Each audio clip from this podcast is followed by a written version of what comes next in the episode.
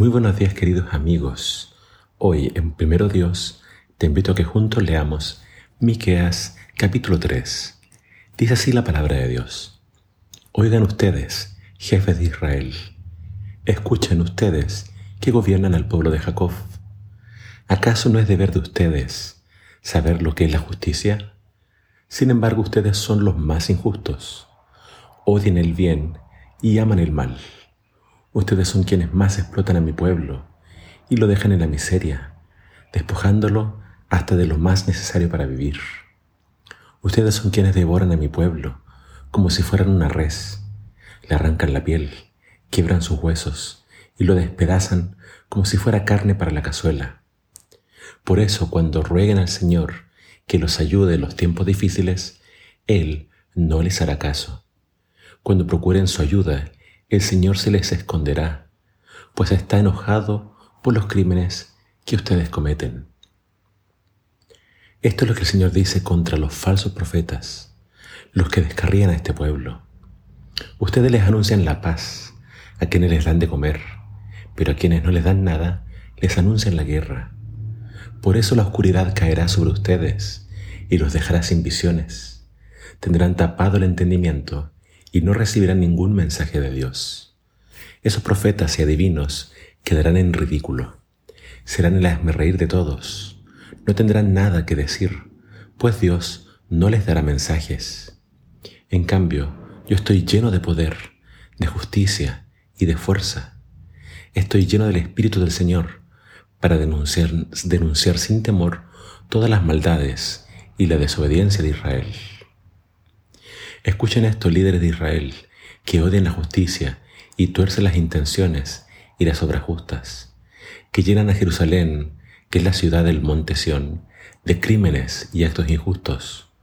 Los jueces son corruptos, pues reciben dinero para juzgar a favor de los ricos. Los sacerdotes enseñan solo si se les paga, y los falsos profetas le ponen precio a sus mensajes. Y como si esto fuera poco, mal usan el nombre del Señor diciendo, el Señor está entre nosotros. Ningún mal nos puede acontecer. Por eso, por culpa de ustedes, profetas falsos, Jerusalén será arada como si fuera un potrero y se convertirá en un montón de ruinas.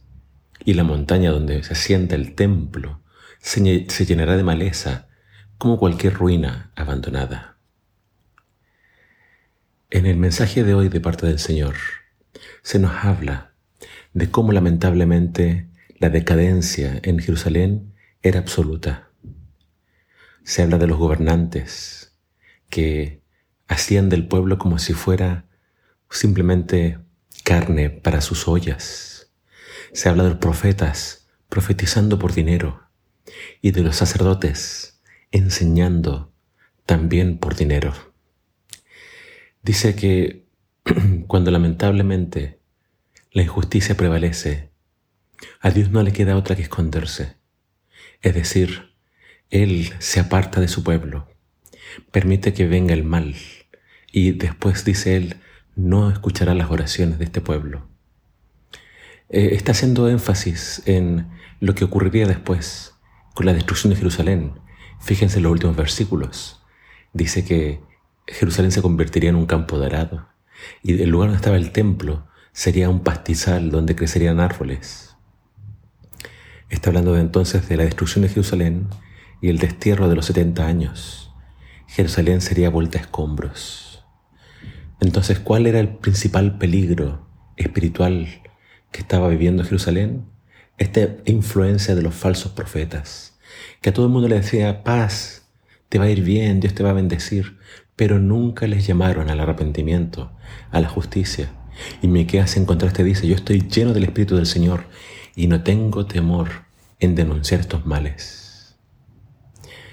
Ciertamente tenemos que buscar eh, la asistencia espiritual de alguien que sea valiente para decirme la verdad. Quizás hay muchos que por temor a perder a alguien en la iglesia o seguidores o lo que sea, van a solamente llenarse la boca de palabras bonitas palabras alentadoras, pero nuestro deber es siempre llamar al pecado por su nombre, llamar al arrepentimiento y que todos nos preparemos para encontrarnos con el Señor.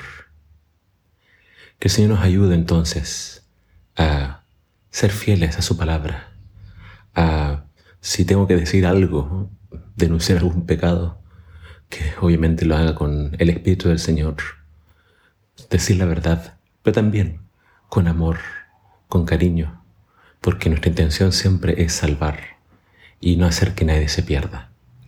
Que el Señor te bendiga.